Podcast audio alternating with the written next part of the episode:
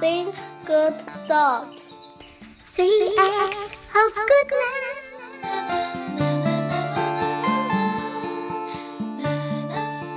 Welcome to the Three Acts of Goodness stories. Today we are going to tell a story taken from 100 parables. Let's begin our story called Dodo's Sheep.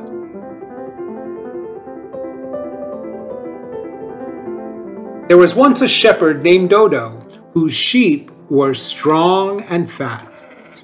In only a few years, Dodo raised hundreds of sheep and bought a pasture of his own.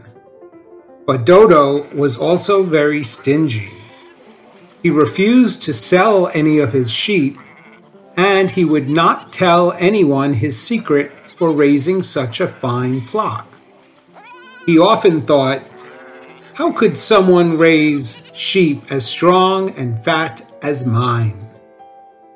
Everyone longed for one of Dodo's sheep, and no one more than Mr. Wolf. One day he ran out to the pasture and said to the shepherd, My, what a big flock you have! Wouldn't you like to get married? Dodo turned red and sheepishly replied, Well, of course I would. Aha, thought Mr. Wolf. I have found the shepherd's weak spot. So he said to the shepherd, I have a niece. She is beautiful and also a wonderful cook.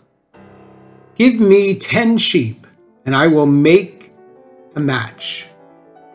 When Dodo heard this, he gladly gave the wolf ten of his beautiful sheep a few weeks later, Mr. Wolf returned wearing a big smile. Congratulations, he said. My niece has agreed to the match. Thank you, Brother Wolf, Dodo said, delighted. When can we marry? Be patient, Mr. Wolf replied. Since my niece is only a child, her father wants to, you to give him a hundred sheep. A hundred sheep, Dodo said. I really can't bear to give away so many sheep. But then again, I will do anything for my bride. And so Dodo gave the wolf 100 sheep. A few days later, Mr. Wolf returned again, sad and depressed. Dodo, my niece suddenly died this morning, he said. When Dodo heard this, he began to bawl. Oh no, my poor lost sheep.